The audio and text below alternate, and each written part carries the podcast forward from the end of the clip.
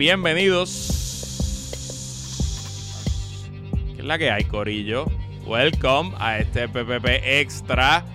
Estamos cansados, son las 10 y media de la noche, ha sido un día complicado. Vamos, vamos a grabar rápido. Sorry, sorry, Corillo. Eh, pues, la vida. La vida es complicada. Aquí tienen dos padres re- recién paridos trabajando a las 10 y media de la noche un martes. Estamos medio cansados, pero les prometemos que el episodio va a estar bueno. Grabamos una entrevista bien nítida que va a estar luego de la pausa con el nuevo apoderado de los críos de Cagua, mi tío John Herrero. Así que hablamos Sí, de el, el que te dio para la traición. y que el, el culpable de la traición. Pero hablamos de la traición, hablamos del criollo y hablamos de negocio en general. Y adicional también grabamos con él el episodio exclusivo para el Patreon del mes de agosto, puestos para el eh, desplazamiento. Nada, en- hablamos de Airbnb, alquileres a corto plazo, etcétera. Eso es exclusivo para la comunidad del Patreon, así que también está súper nítido. Lo vamos a publicar antes de que se acabe el mes, así que probablemente saldrá el jueves 31. Así que pendientes a eso. Ahora vamos a hablar un poquito de lo que pasó en la comisión del PNP este fin de semana. También vamos a hablar de la Pax Popularum. Pero antes, como todos los episodios de Puestos para el Problema, este PPP Extra es traído por nuestros patroncitos pymes, arrancando con el restaurante Néctar, localizado en el Hyatt Oye, Grand lo, Reserve. le- ¿de ¿qué te dijeron? ¿Le dieron un?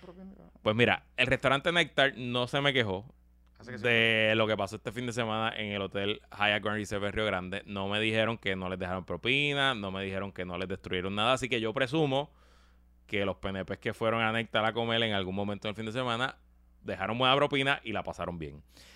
Así que nuestros amigos de Néctar le dice, invitan aquí a todos los amantes de la buena comida y la co- coctelería a que visiten el restaurante. Néctar es un espacio donde se celebra y se comparte el amor y respeto por la cultura y la tradición culinaria puertorriqueña. Ubicada en el Hyatt Grand Reserve en Río Grande, Néctar ofrece una experiencia culinaria que combina el encanto de lo mejor de la tradición puertorriqueña junto con una gran variedad de coctelería contemporánea. Todo esto en un ambiente acogedor y elegante. Si estás por el área de Río Grande, date la vuelta. Néctar abre de miércoles a jueves de 5 a 10 de la noche y de viernes a domingo de 12 del mediodía a 10 de la noche. Y si le dices a tu mesero que vienes como parte de haberlo escuchado en Puestos para el Problema, te llevas un 10% de descuento en tu cuenta. Así que ya lo sabes, disfruta de lo mejor de la comida en el restaurante Néctar en el Hotel Hyatt Grand Reserve en Río Grande. Y este PPP Extra también es traído por nuestros amigos de Bright International Investments que ofrecen servicios relacionados a las finanzas. Específicamente en Bright International crean y manejan cal- carteras de portfolios de inversión para clientes particulares que deseen invertir su dinero en la bolsa de valores de Nueva York. No te vayas con esos loquitos por Instagram o por TikTok. Vete con la gente que sabe. Vete con Bright International Investments. Tú haces la inversión y ellos se encargan del resto. Sácale dinero a tu dinero y hazte cargo de tu futuro. Bright International Investments es tu solución por un futuro brillante. Para más información, visita brightinternationalinvestments.com. Johnny, ¿De qué quieres hablar? eh, ¿podemos empezar por los amigos de la prensa y los fake news? Sí. Yo espero que no le den premios de la ASPRO y la PC. Ok, Corillo, amigos y amigas de la prensa y de las redes sociales en general. Pero amigos de la prensa. Pero más amigos de la prensa. Porque los, pues, los usuarios de las redes son usuarios de las redes, no se ganan la vida informando. Cuando algo parece demasiado bueno para ser cierto, usualmente no es cierto. Usualmente hay que corroborar. Y tempranito, tempranito, porque lo vimos en nuestros chats, empezó a circular el domingo una carta del Hotel Hyatt Grand Reserve. Sí. Y lo, y, lo prim- y lo primero que discutimos fue, esta carta está weird. Porque la vimos, primero, lo primero era que el logo era en blanco y negro. Sí, sí, sí. Que sí. tú dices, ¿por, ahí, que tú. por qué carajo, por qué carajo una empresa global como Hyatt Grand Reserve va a mandar una carta en un logo blanco y negro? Y la carta era una supuesta carta a los huéspedes del hotel que no estaban yendo a la convención del PNP, pidiéndole disculpas por el comportamiento y porque supuestamente había ido- habido consumo de drogas y de sustancias ilegales en el hotel. Segunda bandera, un hotel, ninguna entidad corporativa va a poner en blanco y negro para que el mundo entero sepa que se estaban cometiendo actos ilegales en su propiedad. Y tercero, si usted hubiera leído algo de la cobertura de la convención del PNP en preparación a la convención, Ajá. usted hubiera sabido Que el PNP reservó el 100% del hotel. Que siempre O sea, lo hace. O sea, que no había más huéspedes en, la conven- en ese weekend en el hotel que no fueran los que iban a la convención. Sí, pero vamos, mira, yo, yo, yo te voy a decir, yo te voy a decir algo. Y voy a añadir a lo. Estás en todo lo correcto y todo lo cierto. Yo creo que un nene de primer año de periodismo hubiese podido hacer, hu- hubiese podido descifrar esta, que esto era una historia que era plantada. Eh, por distintas razones que no podemos aquí aburrirlos, pero no, no, no hay necesidad.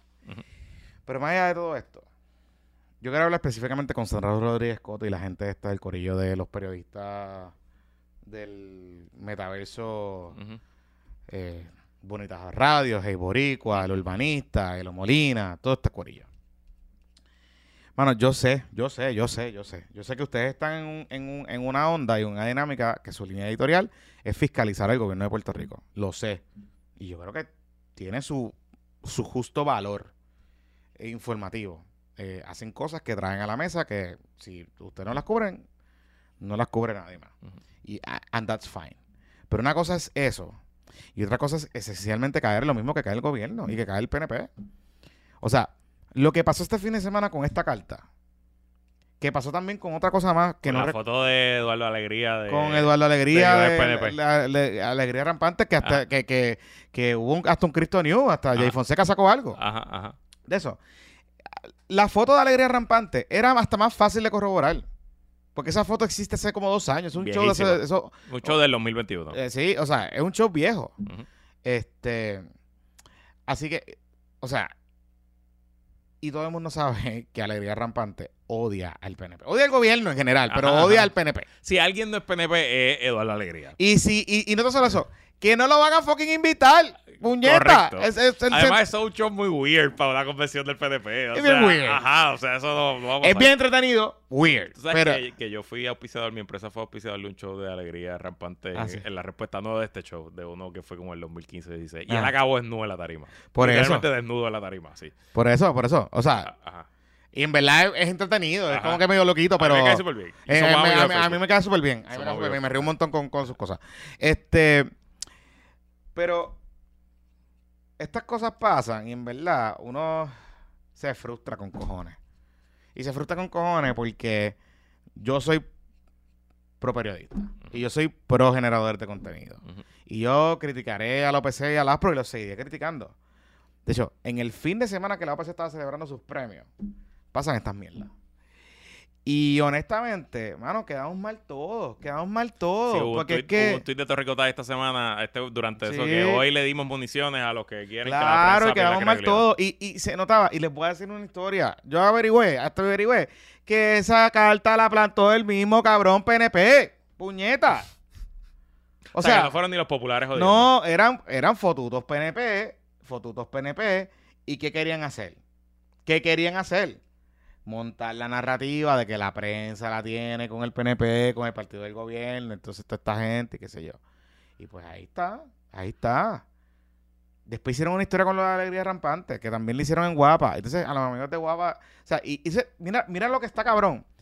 Guapa hace la historia y el dentro de la historia dice que es una sátira, no sé qué puñeta, pero el titular de la historia dice que eso pasó en, el, en, en la convención. Entonces, bueno, ahí me dicen que Veronique entrevistó a César Vázquez, porque Proyecto también se montó en la bola. Y entrevistaron a César Vázquez en WKQ sobre el fake news. O sea, afirmando que eso... O sea, volvemos a lo mismo. La falta de rigor, entonces se mezcla ahora con la sed, la sed de engagement. Y la sed de tirar primero y de... y qué sé yo. Mano, nosotros no, no fuimos a la convención. Teníamos planificado ir para la convención, pero tuvimos otras cosas. Ajá. Y no pudimos ir. Pues chévere. Pues cubrimos la convención de la manera que nosotros siempre cubrimos a todas las convenciones. Esto no es con el PNP, todas las convenciones. Exacto. De la manera que la cubrimos, entretenida, nos reímos, nos llegaba información, información, había información que me llegaba que era media, no, no, no, no, eso no se publicaba, había información que sí, qué sé yo. Pues hicimos lo que, lo, lo que pudimos hacer porque al final del día, pues claro, en un evento que va a generar contenido, naturalmente genera contenido. Pero nosotros apostamos a que yo tengo que apostar a que el contenido, sí, jocoso, sarcástico, cínico, a, a la manera que nosotros lo hacemos, pero que dentro de todo sea veraz y sea accurate. porque yo le debo ese respeto a mi audiencia. Y esto es una cuestión de respeto, de hacer las cosas bien. Nosotros con una cuarta parte del contenido, una cuarta parte del contenido que, hizo, que hicieron otra gente, hicimos un montón de alcance y de impresiones y de likes y de engagement.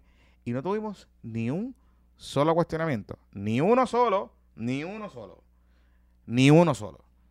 De fake news, veracidad, de papelones, nada de eso. Nada de eso. Y tuvimos un weekendcito bien, bien activo y de mucho alcance. Claro, Mucho, y bien entretenido y la pasamos bien y qué sé yo. Y a lo que voy con esto es, hermano, yo sé que el afán y la obsesión por impresiones y por likes y por engagement está cabrón. Y yo sé que hay mucha presión en los medios de comunicación, lo sé, lo sé. Y la presión se las están trasladando a los reporteros y a los generadores de contenido. Yo sé eso, yo lo sé. Porque estamos en la era de, de ahora que no sé quién carajo inventó la métrica o qué métrica estamos utilizando. Eh, y está, la obsesión es real. Yo lo sé, lo sé. Y lo puedo entender. No lo puedo entender porque es un chorre disparatero. Pero, si usted quiere que hacer las cosas bien, me puede escribir. Yo le envío un contratito de mis servicios y lo podemos orientar. Pero, no caigan en esto, no expongan su, su credibilidad y su outlet algo que claramente era falso, mano.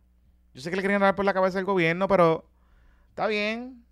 Oye, a lo mejor este fin de semana no era. El lunes pues, se lo clavan, pero el fin de semana pues, pues, no puede. Y ya. Y el problema con los medios en general que este equivocarse una vez es más, es, too much. Y pues nada, uno rectifica, pero entonces tampoco hay humildad rectificando. Ah, eso es la cosa. Porque tú ves a Sandra Rodríguez Coto, después ella le contestó, ah, pues qué bueno, les pasó a ustedes como ustedes nos hacían a nosotros con COI. Y yo como que, loco, en serio. No, O entonces, sea, después, después, o se sea, hicieron un una noticia. Más humilde, admite tus errores y ya. hicieron una noticia, ellos hicieron una noticia del de la carta. Mira, tú reconoces el error. Oye, y vi periodistas experimentados, serio, reconocidos de este país, haciendo papelones, porque Sandra no fue la única. Sandra no fue la única, Corillo. No, no, fueron varios, fueron varios. Porque claro, como lo... Claro. Es que quieren creer que sea verdad también. Eso es parte del problema. Ese porque problema. usted quiere que sea verdad y entonces no se deja llevar por sus prejuicios y pues, pues nada, por ahí va la cosa. No, entonces ves, la competencia es tan loca y, y tú compites. O sea, ah, claro que si estamos en un negocio de competencia, es verdad, es verdad, es verdad. Estamos toda la razón. Pero tú no puedes sacrificar la competencia, que es lo que pasa en Puerto Rico, que de momento alguien saca algo y se fue viral. Entonces viene allá este Sandra y hace algo. Viene el otro y hace algo. Viene o sea, todo el mundo. es- de momento tú vienes a los medios y todos tienen lo mismo. No hay ángulos distintos, no hay aportaciones distintas, no hay acercamientos distintos. Entonces, nadie teniendo la oportunidad de corroborar la información y hacer una historia real de que esto es una carta fake, se está corriendo esta carta, llamamos al hotel, el hotel nos dijo que no. No, vamos a zumbar, que se joda. Necesitamos el engagement y las impresiones. Y ahí está el papelón. Y eh, un gran por ciento de la población va a pens- todavía a pensar que eso es cierto. Es que Por la, todavía lo pienso. por la manera en que corrieron los medios. No, no solo por manera que ocurrió en los medios, por la gente que lo tiró. Claro, seguro. O sea, todavía hay gente que está diciendo que lo de alegría rampante en serie. Eh, Correcto, ¿Qué pasó? correcto. Mira, eh, bueno, anyway, más allá de eso. ¿Sabes qué eh, nos repitieron este año? A la banda con a- la cuenta regresiva no la repitieron este año. ni al show de Draga. No. Yo no sabía el año pasado en la convención un show de Draga. Hubo de la- un bro- hubo la un brunch. de Dragas que hizo la organización de PNP LGBT. Y el amigo Noti Juan lo documentó. Y este año no, este año fue todo religioso. Hubo un evento de los religiosos PNP que Pierluisi fue. Y Tomás Rivera Chávez aprovechó a caerle encima Proyecto de Dignidad en su discurso. Exacto. Y sí, hubo- este, este año era eh, darle duro a... ¿Y por qué Tomás Rivera Chávez le cayó encima a Proyecto Bueno, vamos, porque es que cuando tú ves los números de Tomás Rivera Chato, Tomás Rivera Chato, apretegre.com. Miren, para hacer el recuento, este. Y obviamente, Tomás Rivera Chávez es el bulldog del PNP, él es siempre el tipo que va a llevar el ataque y él ha- ese discurso, ese rol él lo ha asumido desde que él está eh, en su carrera política cuando comenzó allá como comisionado electoral del PNP bajo Carlos Pesquera a principios de siglo. O sea que no a nadie debe extrañarse que Tomás Rivera Chávez agarre el micrófono a repartir fuete. Usualmente él reparte fuete contra los populares, ¿verdad? El enemigo tradicional del Partido Nuevo Progresista. Eh, y repartió fuerte contra los populares el domingo. Eso no, no, no, no es que nos faltó. Pero creo que su fuete principal, el fuete bíblico,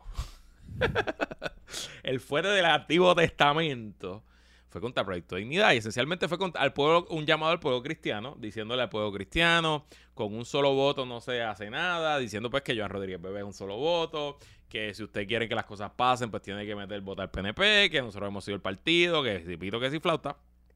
Y obviamente pues eso generó eh, La indignación. la indignación y la reacción de Radio Dignidad, La hombre- furia, la furia. el hubo- hombre del pelo hermoso que estuvo hasta en pelotadura. Eh, eh, pero hubo coordinación, hubo sí, coordinación. sí, Joan Rodríguez. eh, El, el hombre del pelo hermoso. ¿Y cómo se llama el, cómo se llama el Juan Carlos, verdad? Está Juan Carlos, está el, El, de la psychic, barba blanca. el que- psychic del que no me acuerdo el, el nombre. Obi-Wan. Este, Obi-Wan, Obi-Wan. Pues nada, básicamente le dijeron a Tomás Rivera Chats, mira, este... Que- nosotros hemos votado PNP toda la vida, pero ya nos cansamos porque no hay resultados, que por qué no han hecho tal cosa, tal cosa, tal cosa. eh, y ustedes presumen que el pueblo cristiano es bruto. Y nosotros no somos brutos, nosotros somos inteligentes y pues, pues Proyecto de Dignidad existe y existe como un milagro de Dios. Es una cosa de la Yo pienso, eh, te voy a decir algo, yo pienso que Juan Carlos se la donkeó. Se la donkeó, se la donkeó bien donkeada, bien Yo, donkeada. creo- yo pienso que Juan Carlos se la y- donkeó, y- hablando claro, se la donkeó bien cabrón. un mensaje bien pensado. Y Joan Rodríguez Bebé se fue de Media Tour también a Y se contestar. donkeó. Y esencialmente decía lo mismo. Decía, el, el titular de Radio Isla hoy que lo leí era el PNP sí piensa que los cristianos, que los conservadores somos brutos. Eh, o sea que obviamente ya ellos están maquinando. Y hablando tú y yo, eh, en una preproducción que tuvimos de este episodio. Ah, Cabrón, no me lo mencionas porque estás en cabrón. Que, Es que nada, se borró la mitad del episodio y por eso lo estamos grabando de nuevo. Eh, así que los, sub- los que estuvieron en el Zoom vieron un episodio exclusivo. Eh, tú me traíste a colación, a mí se me había olvidado que Tomás Rivera no solo está preocupado por el PNP, es que es muy probable que él está preocupado por sí mismo. Él está, él- él está más preocupado por sí mismo. Y es que a mí se me había olvidado esto en la primaria del 2020, Ajá. que el PNP escoge seis candidatos, él quedó quinto. Él sacó solamente 150 mil votos en quinto lugar. Sacó menos votos que Isamar Peña, que sacó 154. Ya para allá. Que Keren Riquelme, que sacó 164. Que Gregorio Matías, que quedó en segundo lugar con 170. Y que el número uno, William Villafaña, que sacó 179 mil votos. Wow. Y obviamente la especulación es que gran parte de esa base de Tommy era el pueblo cristiano que iba a votar en las primeras PNP y que por X o Y razón no votó. Quizás ahí también había algo el verano del 2019 de gente de Ricky que estaba encabronada con Tommy y no votaron por él, who knows, pero la realidad es que ver a Tomás Rivera Chávez en el quinto lugar en una primaria PNP Yo me algo, acuerdo, yo me acuerdo cuando la cubrimos. Que, inaudito. Yo no me acordía. yo me no acuerdo cuando la cubrimos que, que fue como que medio sorpresivo y todo. Y recuerda que esto fuera la secundaria. ¿Te acuerdas? O sea, que, ujú, que, que sí, está fuerte, está duro. Pero mira, hubo un par de chismes. Porque Tomás no solamente peleó con el Proyecto de Dignidad, estaba peleando con Monchito Doral Sí, y correcto. con Ivancito Rivera. Que Iván, Iván, papi, yo sé que a ti te dolió cuando te di el post que hicimos de los PNP el año pasado, que que fue la, en la reunión de, de- del Coliseo. Ok. Este, Sí, en la, foto. la asamblea. Ajá, de agua de coco y todas esas cosas. Ajá, ajá.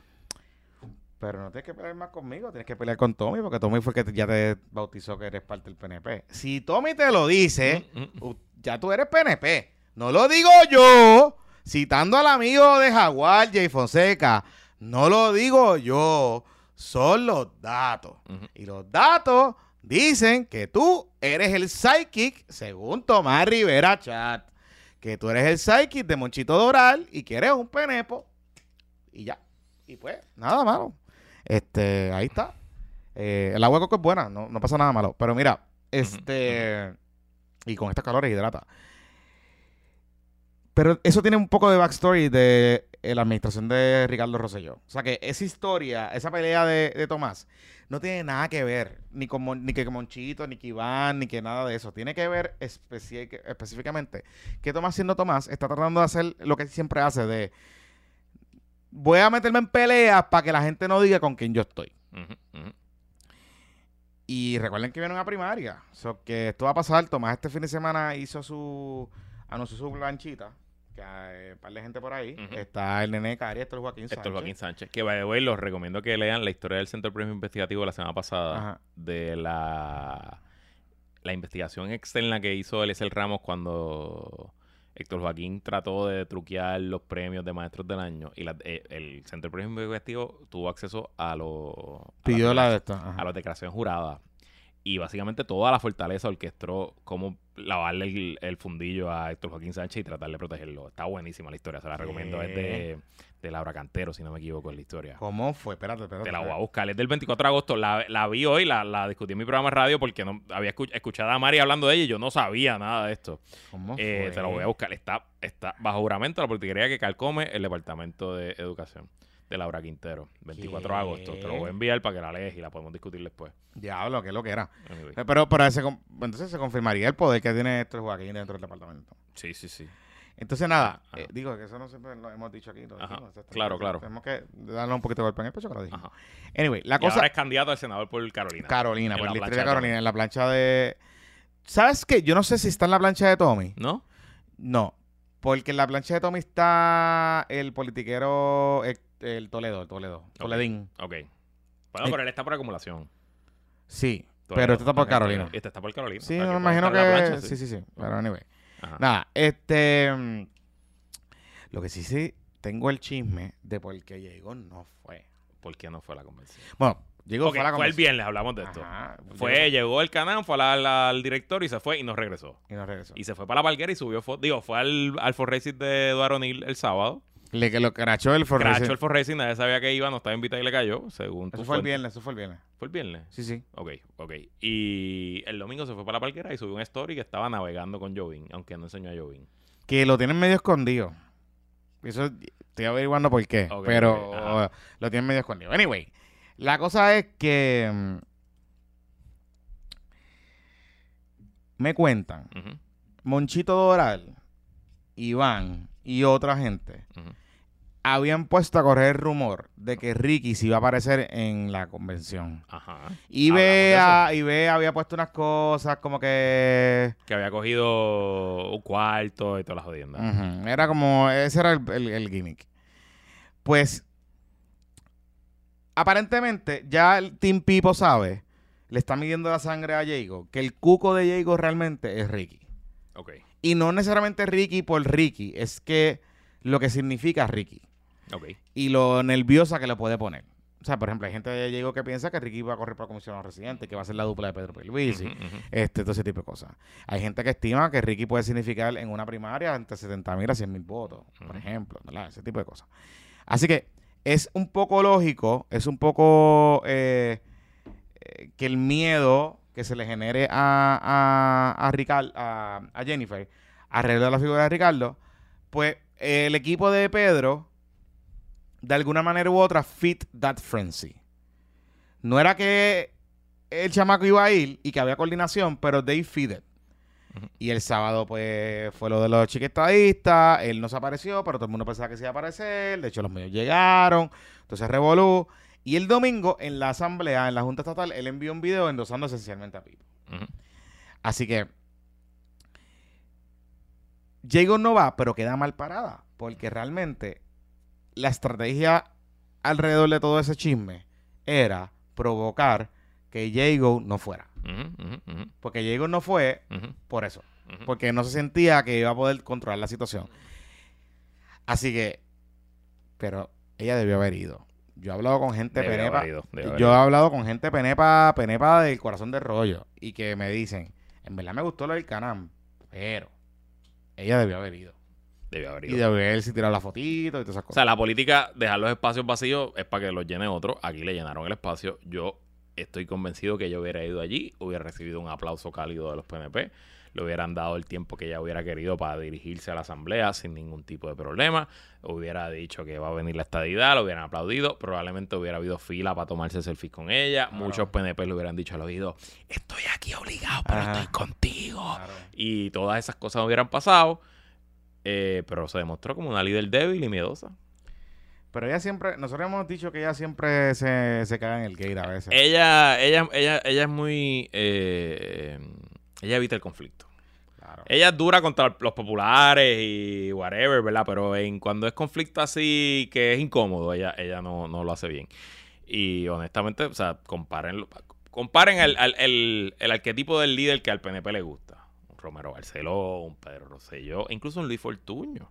Luis Fortuño no tuvo problema en ir a la asamblea de Pedro Rosselló cuando lo retó en primaria. No, después de que Santín le insultó, él no, él se aparecía. Y, y no estamos hablando del tipo más. O sea, estamos hablando de Luis Fortuño, no estamos hablando de. O sea, Pedro Luis y Ricardo Rosselló estuvieron haciendo campañas de contra dos años y Rosselló, Ricky Rosselló se le metió en la, en la convención a Pipo y le robó el show, pero Pipo tampoco se quedaba callado. O sea, y ella abandonó la arena, esencialmente se quitó y le permitió al gobernador mostrar, y vamos, lo hablamos en, la preproducción, eh, ¿verdad? No es que la asamblea, ahí no habían 10.000 personas, ¿verdad? Un hotel más pequeño. Un hotel más pequeño, salón más pequeño, pero le permitió al gobernador sacar imágenes a todo el país, en foto, en video, en tweets, en stories, en todas las cosas. De alcalde, de... gente De una asamblea llena de gente, viva, con una dirección de arte muy bonita, todo muy Sí, a la verdad que el PNP siempre se vota. Tú sabes, con un chorro de merch, una cosa bien chula y un partido vibrante, efervesciente y listo para el 2024 detrás de su gobernador. O sea, en otras palabras,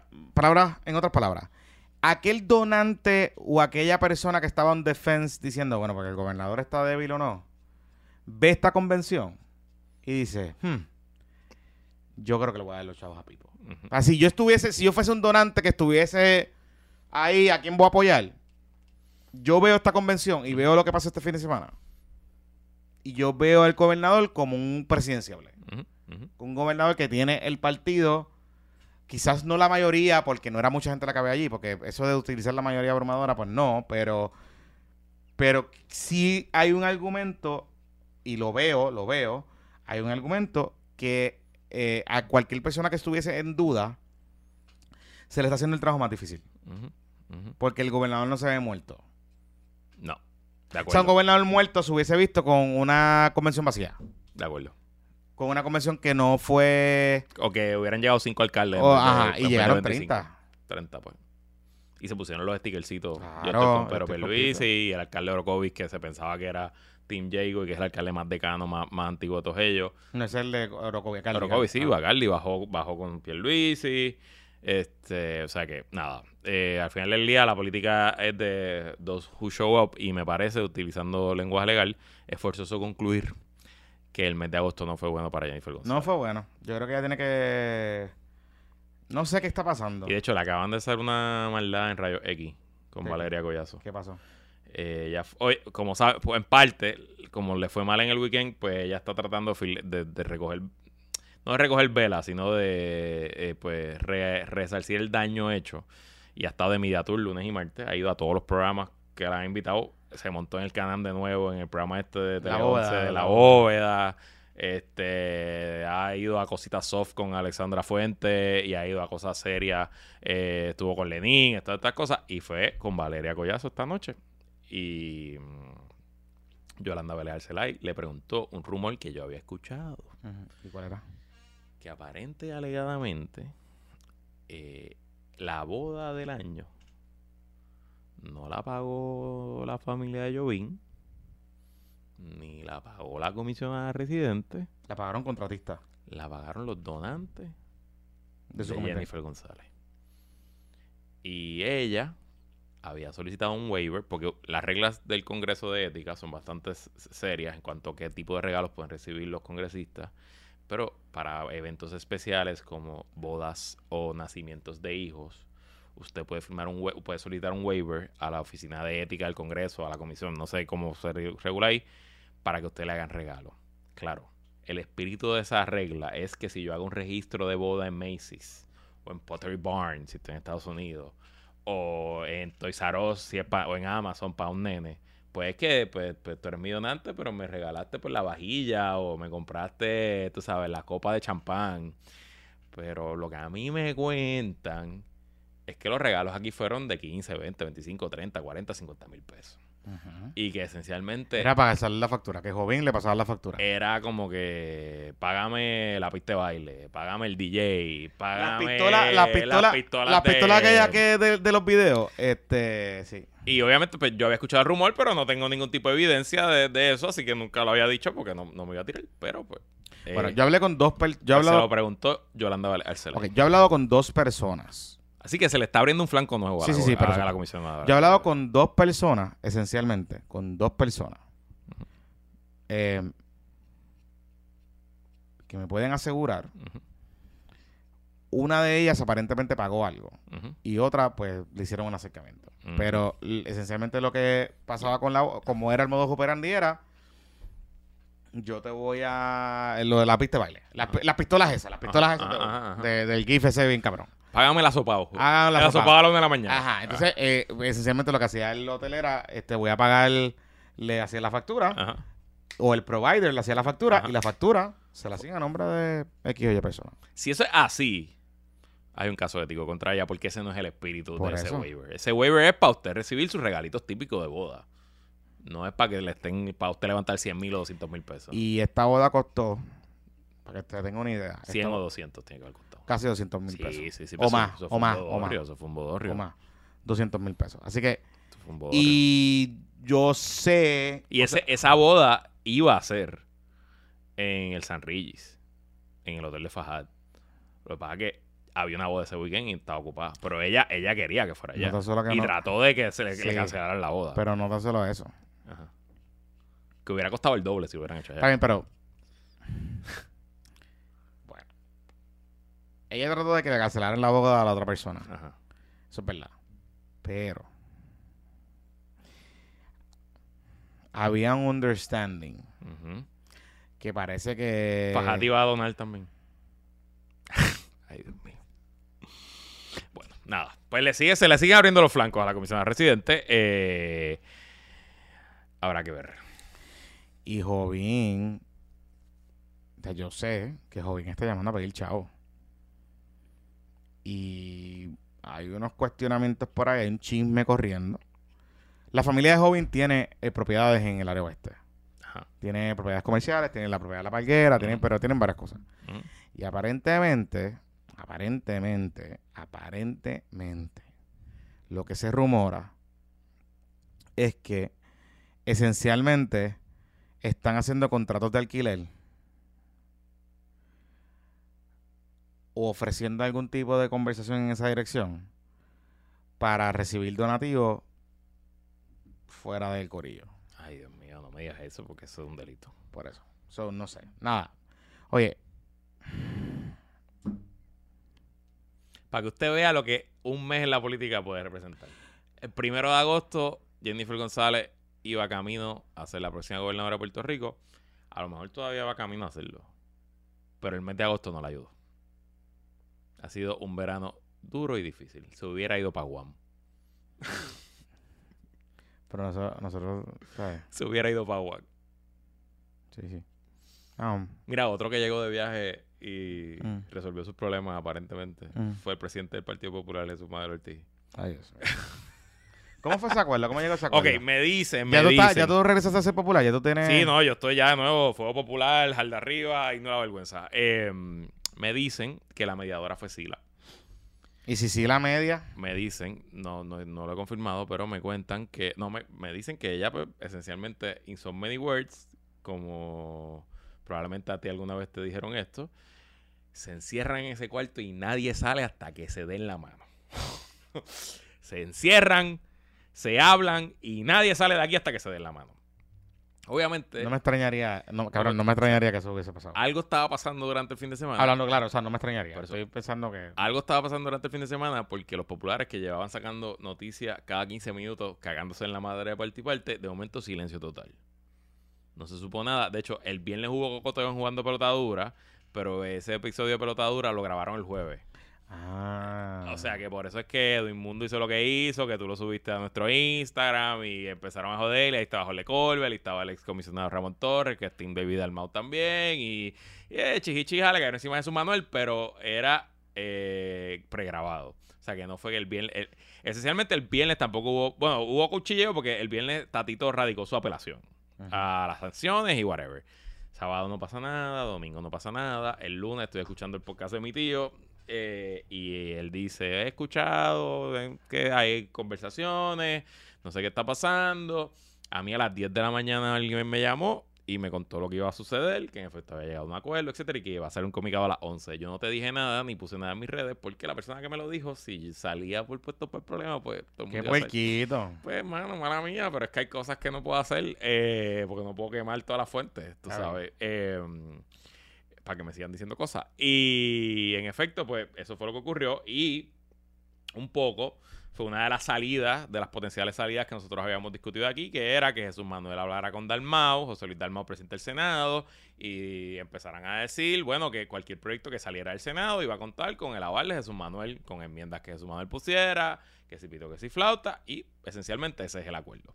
Eh, es, llegaron, se tomaron la fotito juntas y en el Partido Popular, en el segundo piso, eso es en cuando uno Tatito, Tatito sacó su Tatito traje. sacó su traje cosplay eh, Muñoz Marín. Muñoz Marín. Y decir- te voy a decir que le quedaba bien el traje. Eh, yo no, a mí no me queda bien un traje así. A él no le queda mal. Este. Pero la pose era como de Mamavit. De, no, no, sido de. Hay un sticker, si usted está en el chat de stickers, hay un sticker bastante bueno de, de la foto, de la foto de ellos tres. Eh, entonces, pues, Jesús Manuel retira la. Retira la, le retira las sanciones. Y a mí lo más que me llamó la atención del comunicado fue las expresiones de Tatito en el comunicado. ¿Ah, sí? Sí, porque él pone aquí, por su parte, el presidente de la Cámara de Representantes, Rafael Tatito Hernández, expresó que como parte del acuerdo, la Cámara solo concurrirá con la aprobación del PDLAC de 1822 si el proyecto incluye enmiendas productos de acuerdos con el presidente de la colectividad. Con humildad reconozco la importancia de este acuerdo en beneficio del futuro de nuestra institución ¿Cómo y y con madurez rectifico las deficiencias de nuestra comunicación durante este proceso, expresó Hernández Montañez en declaraciones escritas. So, ¿Están metiendo un error ahí? Sí. Pues sí. Digo, y, y la realidad es que si Jesús Manuel no hacía esto, le iban a tumbar la cabeza. Claro, seguro. Porque Baby Dalmau estaba signaling a que esto, esto Claro. Tenía los votos en el Senado. un poco aquí, eh, eh, Jesús Manuel cede a que sea Baby Dalmau el que sale más fortalecido, o por lo menos el que se presenta como conciliador. Este, ¿verdad? Porque, pues, después de todo, Baby Dalmau, sí, como pensamos, tenía los votos para aprobar el proyecto y acabar de matar a Jesús. Pues un poco. Lo- bueno, lo- o sea, te, te- te puedo asegurar que los, tenía. te, te puedo asegurar que los tenía.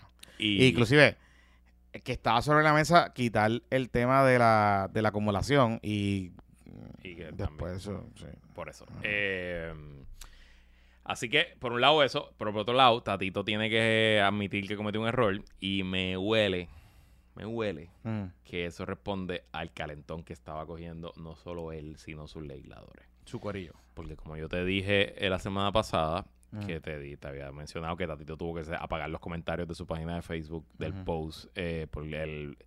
Pues lo que me comentan es que muchos legisladores de distritos en el fin de semana oyeron de su de sus constituyentes, sobre todo de sus líderes de barrio. Bueno, o sea, si nos dejamos llevar por los comentarios que nosotros estamos viendo en, la, en los contenidos relacionados a esa historia, era, pero de los populares, era fuego. O sea, eran que odiaban a Tatito.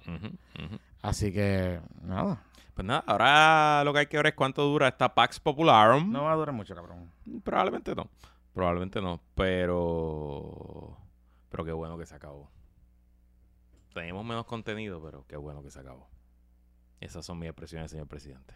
O sea, que volviste a ser popular. Lo que Sí, sí, volví a ser popular. Yo soy bien fácil. Tan fácil que la tabla del cero. A la verdad. Mira, antes de tirar la pausa, una aclaración Ah. que un error garrafal que cometí en el episodio anterior. ¿Qué pasó?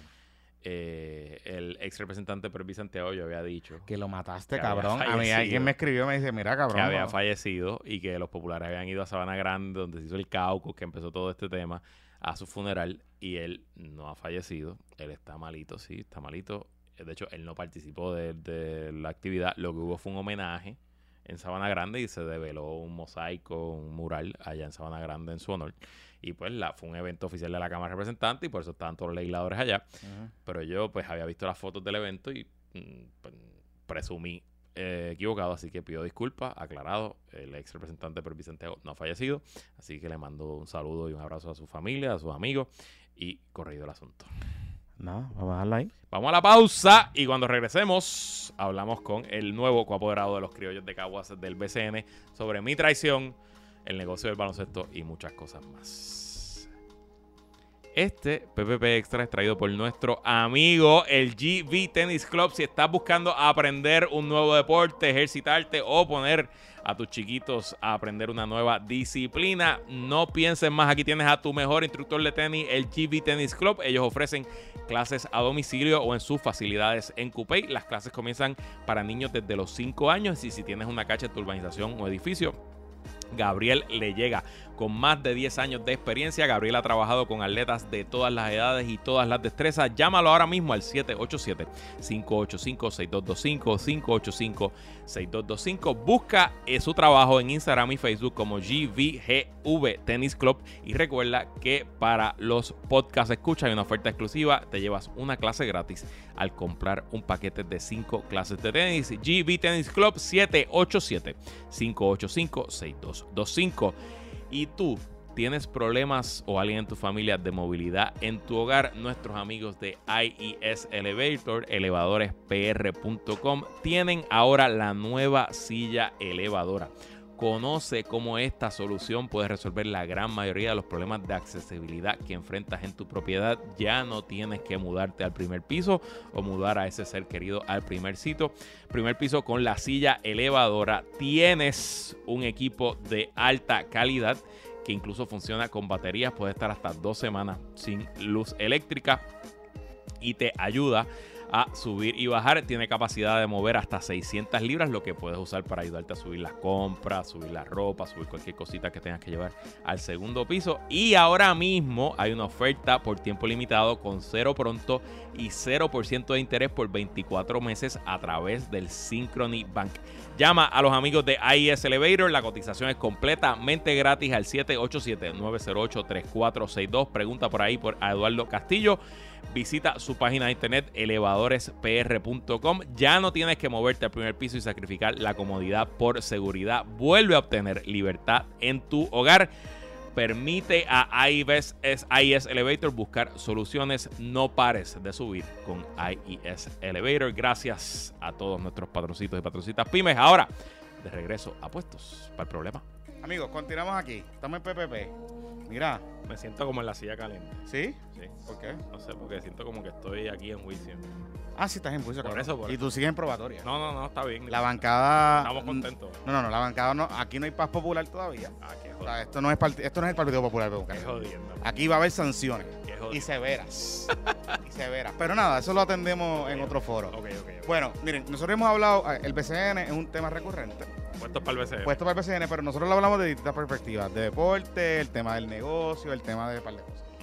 Y obviamente usted sabe que, y lo sabe porque Luisito Herrero fue el que presentó ese equipo, eh, la... Fui el maestro de ceremonia, that's it. Hasta ahí. No presenté nada. Yo fui el maestro de ceremonia. Cabrón, Eso ¿qué hace el maestro de ceremonia? Presentar, ¿no? No, yo, yo presenté a los que presentaron. Whatever. Anyway, usted sabe que eh, los criollos de Caguas regresan al baloncesto superior nacional, Ajá.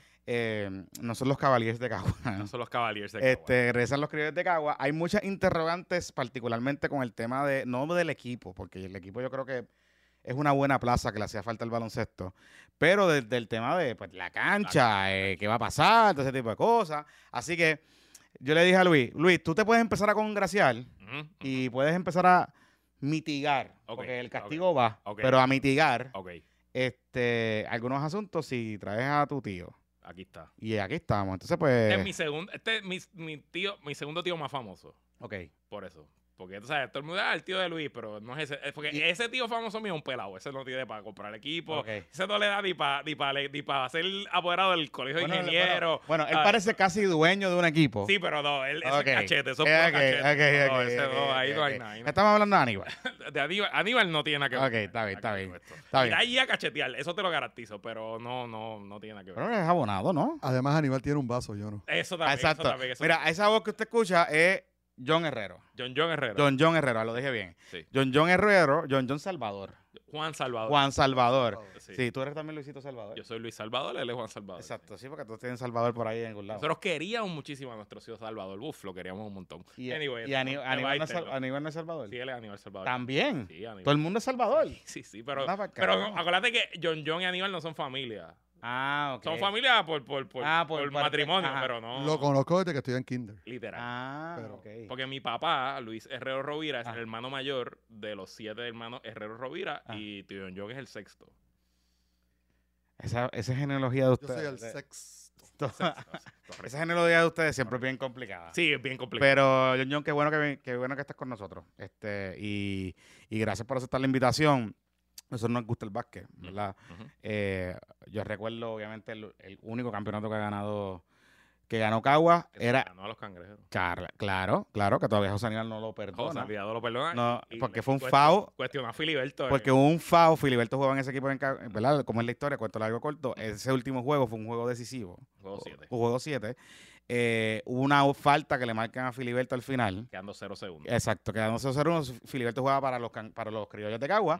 Y Filiberto fue a la línea y se acabó. Y, Y ganó el juego. y- y Y ganaron. Pero lo importante no fue el foul, lo importante es que metió los dos tiros. Eso fue lo importante. Porque A Filiberto. Cuba. Saludos, Cuba. Saludita. 0 a 0 un juego 7. Eh, Sí. Es las mías cuentas. Tienen que ser de así. Es las mías cuentas. Y, y- y es bien interesante porque en mi caso particular, yo jugué baloncesto, ¿verdad? Toda la vida. Y el ese equipo era Ricky Sánchez, era Peter John Ramos, Filiberto y habían varios más que yo jugué con ellos. Y este chamaquito, el que jugaba en San Ignacio, eh, que era el Eh, Andrés Rodríguez, Andrés Rodríguez. que es uno de los mejores poingas que tenemos en Puerto Rico, pero pues nació en la era de Carlos Arroyo Exacto. y varias. Pues entonces, pues, pues nada, no pasa nada.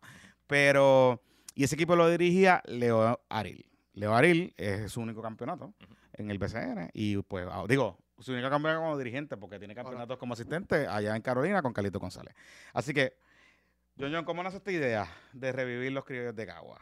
¿Cómo, cómo, cómo ustedes se enamoran de, de esa idea? Pues mira, antes que todo, Mm. gracias por la oportunidad de estar aquí con ustedes y con su audiencia. Eh, todo el mundo ha leído y ha escuchado de Ricky Mm. Elías, que es mi pana desde los 13 años. Ricky y yo crecimos jugando a baloncesto, a veces en los mismos equipos, a veces en contra. Franco Marto, Rimar, Pamara, Colegio de Ingenieros. Ya, algunos- Pamara, algunos que ni existen, sí. Ujú, ujú. Eh, pero él jugaba del Pilar, yo jugaba de San José. Pilar, Ahí otro jugaba- colegio que- otro colegio. Ahí sí, sí, jugábamos sí, en contra desde los 13 años. Hemos forjado una amistad y una hermandad. Será burrunazo limpio, pero, pero se quieren. En las cuatro líneas de la cancha de baloncesto no había amistad. Fuera de eso se abrían la cerveza juntos. Ok, ok, ok. Y entonces hemos hecho distintos, hemos sido parte de las mismas empresas, distintos momentos. Eh, la última habiendo sido Red Ventures, Ujú. esa es otra historia. Y los últimos cinco años llevamos hablando, coño, vamos a darle de vuelta al baloncesto, Mm. que tanto nos ha dado, vamos a ver si podemos hacer algo con BCN, que estaba ya empezando a tener unos, Este es el, el Renaissance. Ajá. unos pininos de, de vuelta, ¿no? Obviamente tuvo el hiccup en la, en la pandemia, que lo tuvo todo el mundo. Tuvimos algunas conversaciones con un par de franquicias que no vienen al caso y, a este momento es que se nos dio la oportunidad. Ok, A Rob Roca también lo conozco desde high school. ok, Él jugaba de marista, ok. jugábamos en contra. Eh, hemos mantenido comunicación por distintas formas durante los años y, y tocamos yo. De hecho, yo estuve en Quebradillas con Aníbal. cuando ganó el campeonato. Cuando ganó el campeonato. lo Ok. El y de ahí nos sí. fuimos a la, a, a la plaza y Ujú. los cuentos habría que pagar para poder. Yo recuerdo que yo estaba en Noticel y había mandado un reportero para allá Ajá. y me dice, y la asignación es seguir a Aníbal Acevedo Vila. Sí, sí, sí. O sea, esa era, esa era- yo le decía, O sea, el- Esa era nuestra el asignación juego, también. era como que sí, sí, el, el juego, está chévere eso. Sígueme Aníbal Acevedo Vila. Vamos a, vamos a, ese es el video, está bien, Sí. Y exacto. entonces, pues empezamos hace varios meses con, con Rob a tener conversaciones. eh, entendíamos que Macao no era ok, la plaza también. ¿Por qué? Este, Yo no sé las interioridades, honestamente, Mm. pero yo estuve en el juego inaugural Mm, y después fui a otro juego y ciertamente el respaldo no estaba ahí. ok. La, la, la- el calor, por lo menos yo no lo sentía. No- nada en contra de Humacao ni del De pueblo. hecho, una de las canchas es, de la, la cancha es espectacular. es la, es la mejor cancha. grande y una zona con, con, Claro. con mucha gente. Con Bueno, mucha, y, y el punto es que nada. Y que se juega mucho baloncesto, by the way. Decidimos ver cómo podíamos movernos a Cagua. Ok. Y entonces Rick le hace el, el acercamiento a Willy, Rob le hace el acercamiento a Willy. Y Willy, con beneplácito, dijo, vamos a meterle mano. Hmm, Pero entonces, ¿cómo eh, se, se viabiliza esta plaza en Caguas sin un coliseo?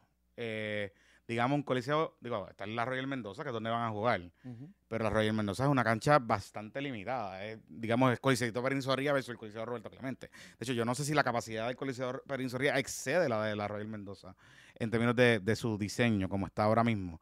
¿Por qué entonces, cómo se viabiliza una franquicia en esa coyuntura? Bueno, es que si- fuera fácil, mucha gente lo haría o muchos pueblos más tendrían un equipo, ¿no? So, nosotros vamos a tomar el challenge de poder hacer una base de fanáticos, una base que te digo hasta, hasta ahora, la respuesta ha sido mucho más allá de nuestra expectativa. El pueblo de Cagua, los comerciantes, la gente escribiendo para bonos, para cuando empezamos, ya estamos empezando con un equipo de, de categorías menores de 13 y 14 años que la liga está bueno. está desarrollando. Vam- venimos de abajo hacia arriba. Bueno. Y la Roger Mendoza nos va a dar una oportunidad de aprender, Mm. de aprender, de unirnos a la gente, de tenerlos uno a uno en un sitio más pequeño, más secluded, vamos a hacer un show nítido allí, dentro de la oportunidad que tenemos. qué bueno. Eh, hemos identificado para añadir entre 700 y 900 sillas, llevarlo entre 3.400 3.600. Estamos trabajando con el equipo de construcción, que honestamente yo las canto como las veo, Mm. como ustedes. Yo estoy muy impresionado. Yo he tenido oportunidad de trabajar en construcción personalmente con un negocio que tengo de, de alquileres y de reconstruir lo demás. Y esta gente, en verdad, que vinieron, no están jugando. Aquí vinieron a meterle mano a que esta cancha esté ready, como planificaron que está ready. el, el- la- el- el compromiso del municipio, porque el municipio, hemos visto algunas historias de cuánto costaría hacer eh, la sola besaria, ¿verdad? El, el reconstruirlo, co- porque pues, María lo es barato. Eh, ya ve- venía con sus cosas, ¿verdad? Venía con sus problemas, pero María, María lo terminó de desbaratar. Sí. Y el municipio ha dicho que necesita un montón de dinero. Entonces, eh, es una posibilidad de hacer un coliseo más grande. Pues mira, allí. el- la cancha de Caguas tiene una particularidad, yo creo que sería la palabra, Mm. que muchas canchas o casi ninguna tienen, que esa cancha es hundida. Entonces, de cualquier sitio que tú estás alrededor, Es la mejor que se veía en se el baloncesto. espectacular y se siente el juego y se siente lo que está pasando en la cancha. O sea que aprovechar lo que está allí, tomando en consideración lo que se destruyó, Mm. sería the right way to go. Yo voy a hablar por nosotros. Lo que nosotros entendemos que se debe hacer allí Mm. es una cancha de 6.000, 6.500 butacas. Ok. 28, 30 millones. FEMA tiene 14 y pico aprobados. Ujú. Y es lo que estamos discutiendo con el alcalde. Hay un compromiso de que nos movamos a esa cancha para jugar en el 2006. Ok. O sea, 2004, 2005 jugamos en la 2026. Royal. 2026. 2026, perdón. Ajá, Quise ok. decir 2026. Eh, y ese es el compromiso. Y ya los, ese, ese proyecto Ajá. ya lanzó desde el punto de vista de planificación. Ok. Eh, de 15 es- o sea, pero entonces si la diferencia son 15 millones, por decir un número, Ujú. eh, ¿ustedes estarían dispuestos o se han hablado para que ustedes pongan parte de ese dinero? Hay distintas Como si conversaciones. fuera una alianza pública-privada, por ejemplo. co- conversaciones en el camino. Gracias a distintas opciones que se pueden ver. Ajá. Se están, se están trabajando. Yo creo que en el momento idóneo, Willy como alcalde sacará la noticia. Pero entonces qué, interes- qué interesante, y lo habíamos hablado en un momento dado, porque... Sí, porque se- el alcalde dijo 50 millones. por eso, y, no- y- y claro, 50 millones obviamente es una cancha con todos los powers. Correcto. Eh, y yo creo que... Perdóname, y con distintas utilizaciones Exacto. Ya, ya. Sí, sí, sí. atadas que no necesariamente son las que en este momento deberían estar atadas a un, a un centro como ese. Exacto. Y, y, y, y, y la realidad es que yo creo que una fanaticada de 6.000, 7.000 personas, digamos, pues, vamos a asumir ese número, este es razonable para cualquier plaza, ¿sabes? Y para Caguas solo. Y para Cagua, o sea, San Germán, por ejemplo, con una cancha menos, o sea, más pequeña y mucho más reducida y con problemas estructurales se- serios, ha logrado tener una plaza buena. O sea, y porque, ¿verdad? Una de las cosas que siempre dicen, no, es que tienes que hacer una plaza grande para tener un buen equipo. Pues no, pues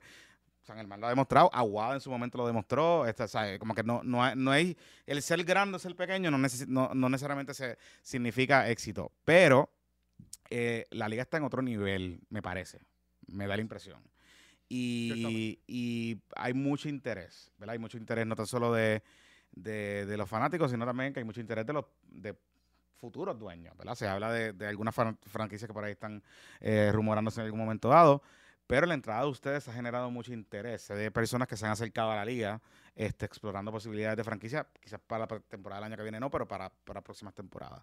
Eh, en ese sentido, digamos, ustedes, ¿cuál es el plan, sin entrar en los específicos los detalles, de ese espectáculo que ustedes quieren montar para regresar los criollos de Cagua en una coyuntura que no es la misma liga del 2006? que es una liga donde pues hay dueños como Bad Bunny, como en un momento dado estuvo eh, Anuel, pero pues Baeza tiene también Chavito en Arecibo. este, Ozuna. Osuna, eh, Manatí, que Manatí es una plaza que tiene un montón de potencial, pero no, no termina de arrancar. Eh, ¿Cómo en ese escenario ustedes piensan encajarse y poder hacer un buen espectáculo? Mira, nosotros, nuestra filosofía de trabajo toda la vida que nos ha ayudado a tener éxito es que somos, nosotros nos enrollamos las mangas, somos bien hands-on y estamos ahí. Nosotros vamos a estar ahí en todo momento. Y entre las ideas que estamos trabajando, eh, por ejemplo, los juegos en Cagua van a empezar a las 6 de la tarde. ¿Ah, sí? Sí, vamos a tener afuera kioscos que la gente va a poder ir, comer, Como un fan fest o algo así. Ajá. pero en todos los juegos. ok. Y van a tener juegos para los niños y lo demás. A las 8 es el plato fuerte, que es el juego, Ajá. ¿verdad? Y empieza la O transmisión. sea, si citan a las de 6 a la gente y a las. 8 vamos la a familia ver. entera va a poder ir Ok, y disfrutar de afuera.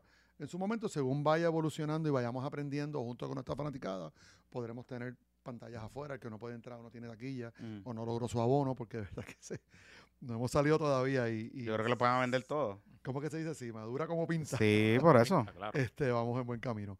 Eh, y eso nos pone más presión positivamente, ¿no? Eh, eso es una de las cosas. el las luces que se están poniendo en la cancha son second to none. Yo no creo que una cancha en Puerto Rico las tiene. Miguel, Y viene un Miguel Romero. y viene, O sea, tiene que cambiar. y viene, Bueno, viene- pero Pues lo está cambiando, lo está cambiando. lo está está metiendo 11 millones. Sí, sí, sí, sí, pero o sea, Vamos a ver. Miguel, Vamos a ver si toma, aire caliente. toma nota, toma Vamos a nota. ver si este aire Sí, sí, es caliente verdad, es verdad, es verdad, verdad. Entonces, vamos a envolver la fanaticada como es una cancha que, que está todo el mundo cerca.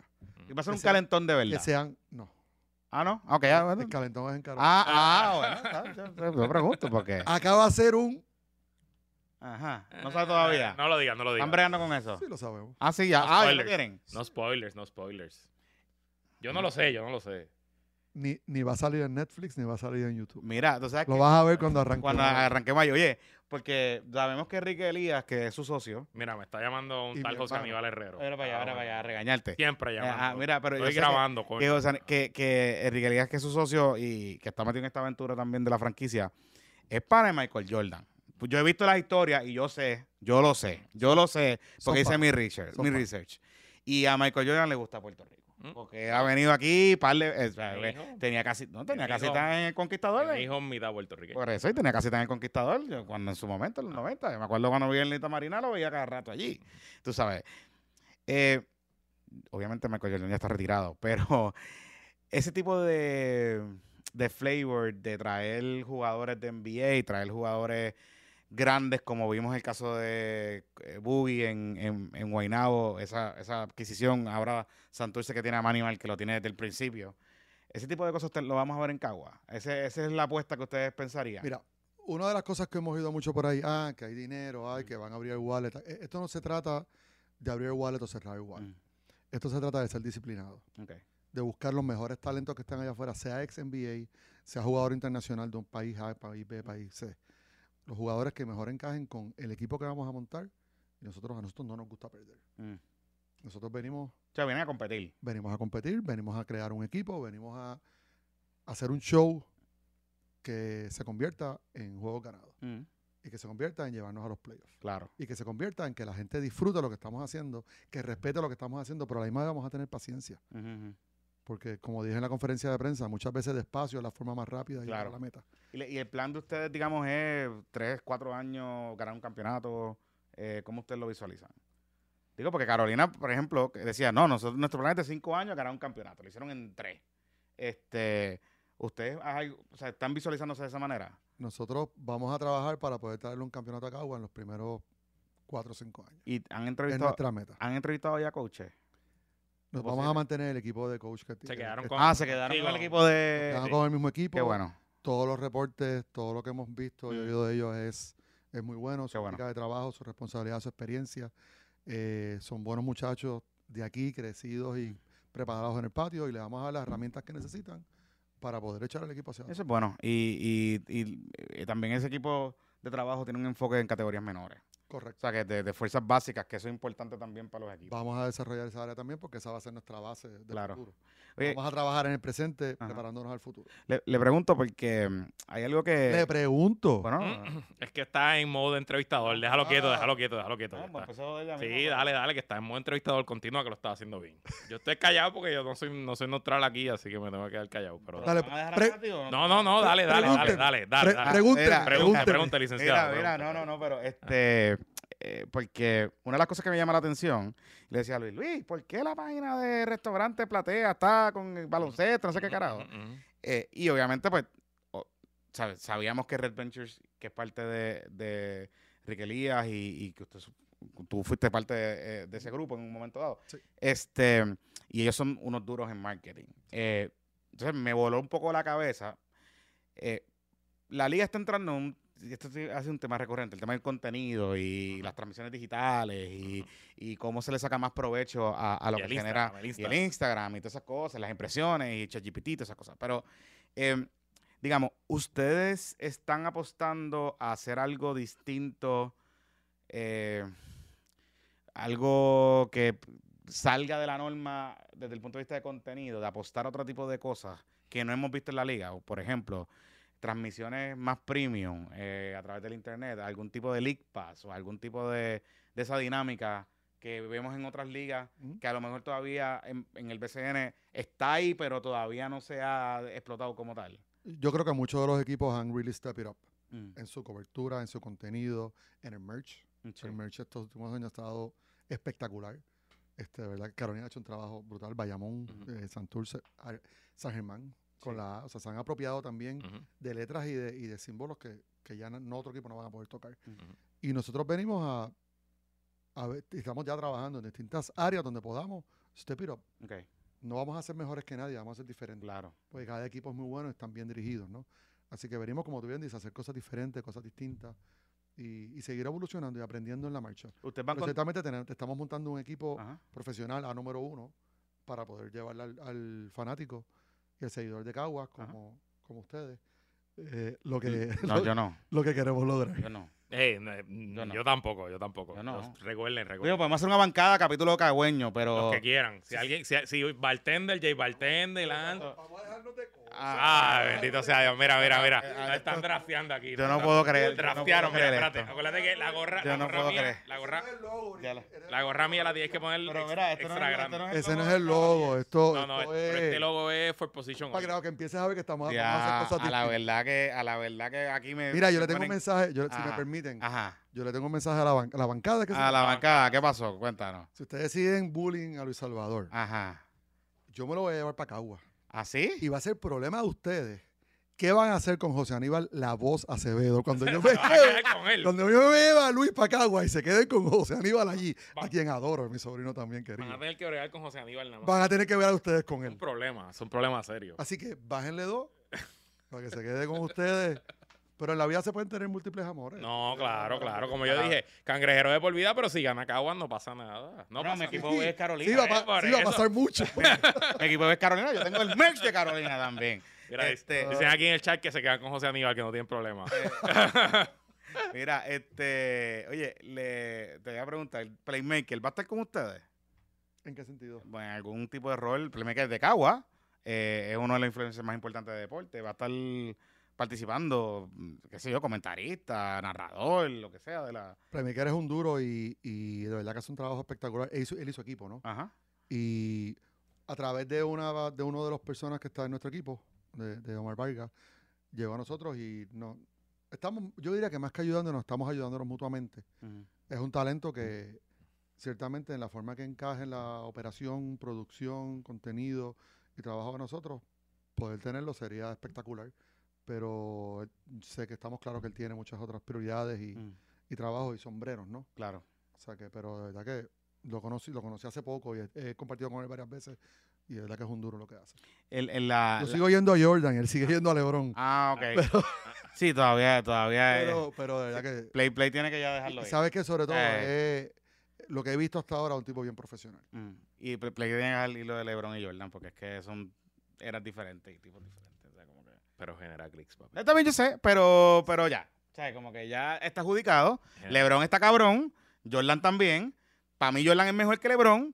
Pero LeBron tiene sus atributos. Tú sabes, es un gusto adquirido. Mira, Ah. John, hablando, hablando un poco del negocio, de en general, ¿dónde tú crees, hasta dónde tú crees que puede llegar el BCN si este, esto, estas vacas gordas, este momento que está viendo se aprovecha y se construye sobre él? ¿En qué sentido? En, O sea, ¿tú en crees que- en cantidad ¿Tú crees que esto es un, aquí hay, una, aquí hay un producto que se puede internacionalizar? Por ejemplo, o sea, el, ba- el baloncesto es un deporte global, hay fiebre del baloncesto en todo el planeta, la liga está trayendo talento internacional, más allá de, ¿verdad? del, del talento local. O sea, ¿tú crees que aquí hay algo que puede trascender lo que es Puerto Rico? Y yo pienso Puerto Rico, los boricuas en PR y los boricuas en la diáspora, obviamente. O sea, Mm. Mira, yo acabo de llegar a la liga. ok. Yo estoy aprendiendo en la liga. Y eso es uno de los puntos bien importantes de tener a Rob como socio, como Mm. partner. ujú, Rob lleva siete años, estoy aprendiendo de él y quiero aprender cada día más. Eh, así que yo voy a, contestarte esto como John Herrero. Ujú. Sáquenme un momento de, parte del equipo de Cagua. Bueno, pero tú eres abonado de los vaqueros, o sea que tú sabes, tú sabes, no, me, no te me hagas porque, porque te hemos visto Vamos cuando te votaron y todas esas cosas, Vamos a empezar. sabemos. Vamos, vamos a. No, a mí no me votaron. Ah, ¿no? Me pidieron que Ah, yo te, fuera de afuera. ah, te invitaron, te invitaron, te te invitaron, te invitaron una invitación. Yo, como soy una persona de ley y orden. Ah, cumpliste con la invitación. Ok, ok. Ah, ok, Ok, ok, pues, está bien, yo-. Y- ¿Y ¿Puedo pero- pedir una cerveza afuera? Sí, pero la pedí afuera. y le dije- pero le diste un amorcito al árbitro, fue una cosita así. Sí, Es un hermano que me puso la vida en el camino, Omar, que es parte de- del Ah. equipo de nosotros. Es el abonado, yo soy el cachetero de la- Ah, ok, o sea, que ok. hiciste pasarle vergüenza al abonado. Ah, Dios mío. No, sacó la cara por mí, fíjate. Ah, Pero bueno, mira, pues. como, como fanático del baloncesto y lo demás, yo creo que la liga tiene un sinnúmero de oportunidades, siendo una primera que es un low hanging fruit, como dicen en Estados Unidos, Ajá. o sea, la fruta que está ahí para agarrarla ahora mismo. Y es en la, en la producción de televisión, Sí. en los contratos de televisión, en cómo llevarlo.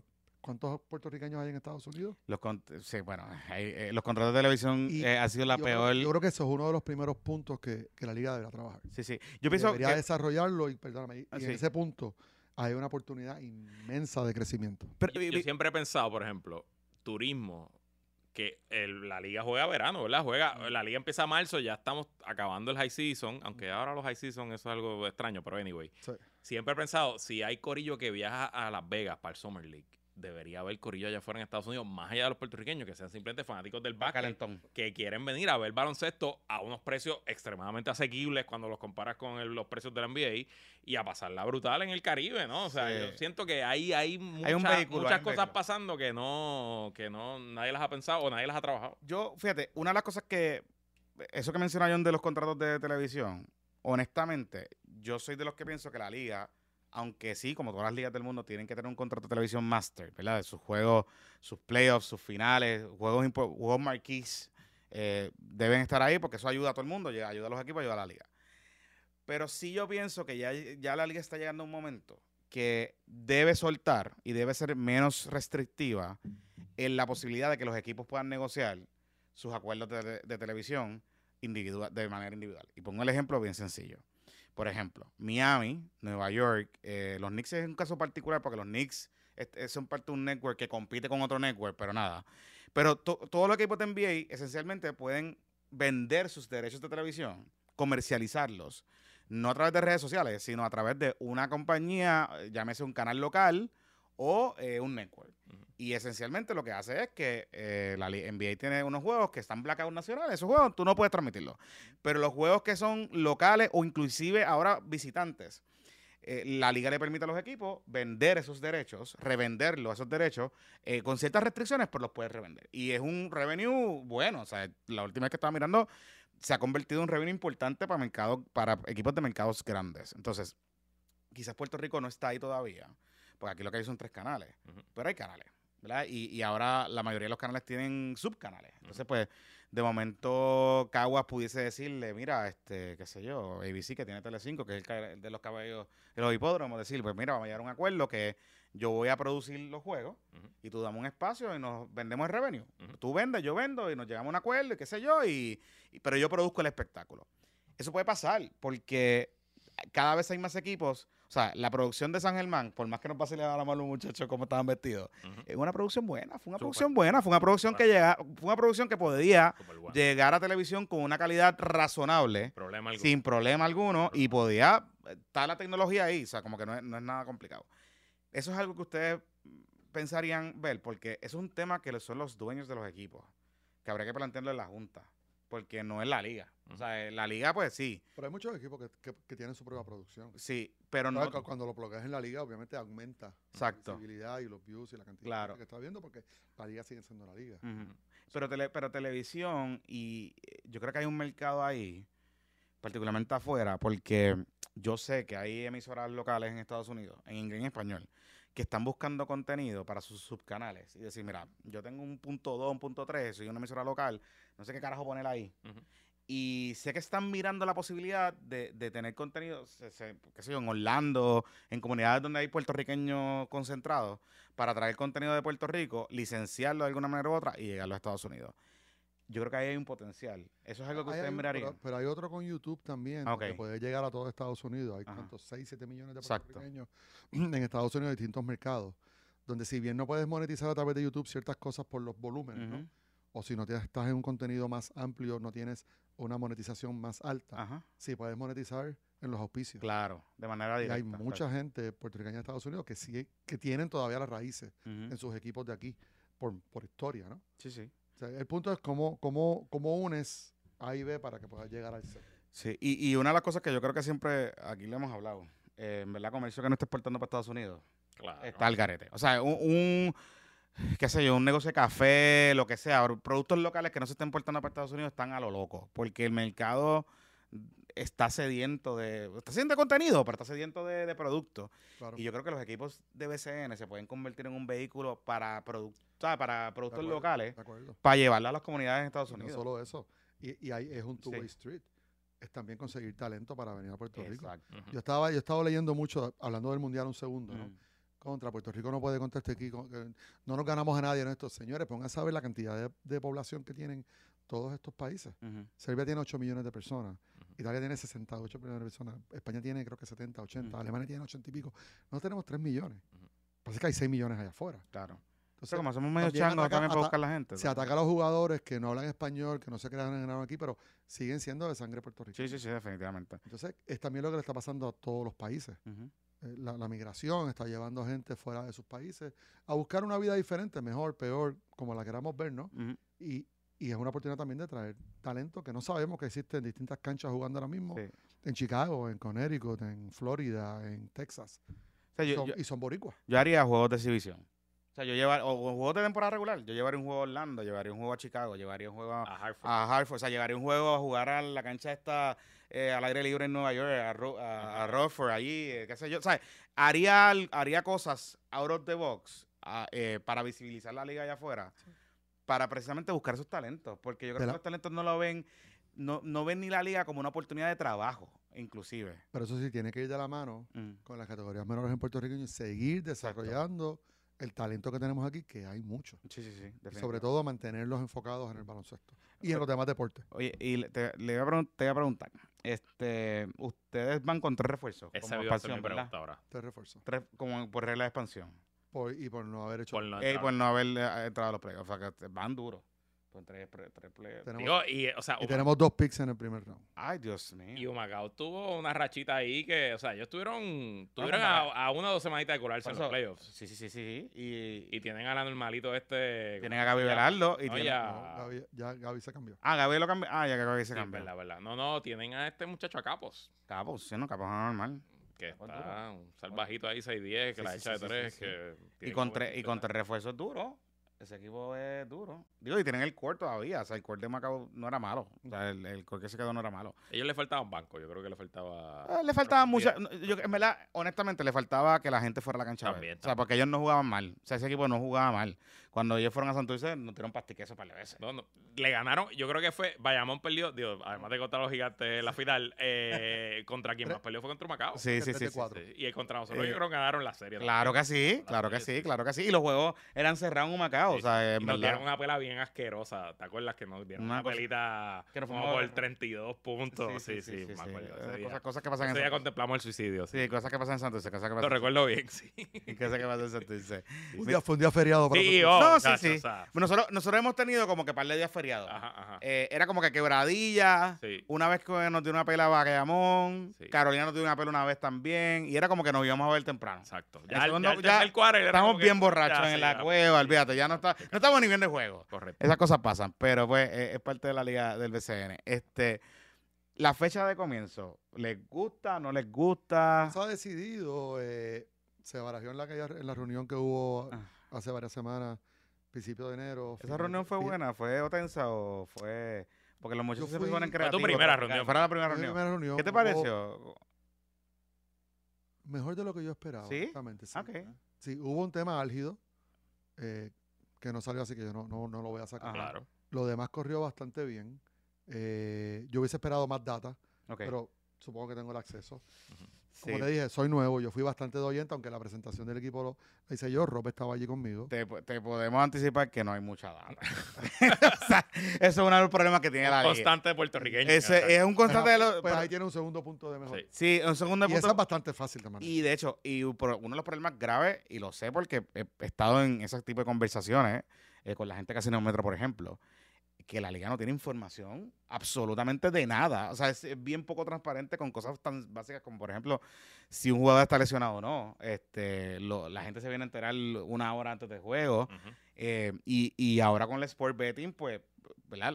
la naturaleza de esa dinámica requiere información, requiere transparencia.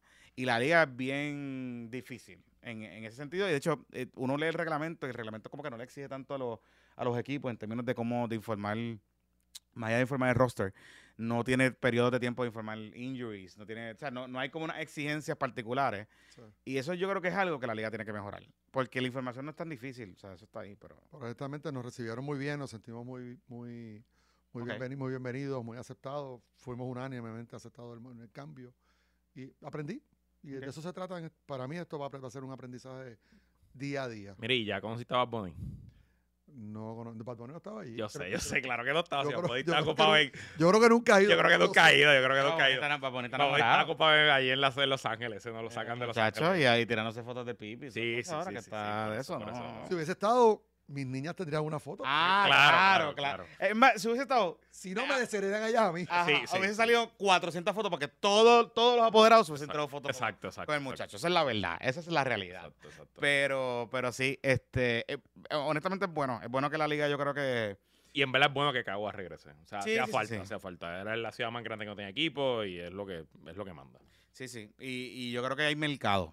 Hay un mercado ahí. Cagua se juega mucho baloncesto. O sea, hay, hay- hay- Y, y el equipo de béisbol invernal, la invernal que obviamente no está ni cerca de donde está el BCN, pero el béisbol invernal tiene tradición, tiene fanáticos, es un equipo exitoso, pues no y tiene... las no criollas de voleibol. y las criollas de voleibol, ni se 14, diga, 16 claro. o Claro, sea, claro, ni se diga. O sea, no. que, que hay, hay evidencia de que funciona el deporte allí, pues simplemente no había baloncesto, pero... Caguas tiene 140 mil habitantes y los pueblos limítrofes, los más cercanos. Hay alrededor de 160 mil más. sí, sí, sí, sí. Y, y hay una. Nosotros vamos a tener 3.600 butacas. Por eso, no, y sí, no, y, y hay un tema de que en Cagua hay un demográfico interesante porque está diverso, o sea, hay Claro. gente chavito, hay gente eh, clase media, media, o sea, hay de todos lados. O sea, yo creo que ahí hay un producto otro para todo el mundo. bien interesante. Cagua es el único pueblo, yo creo. Mm.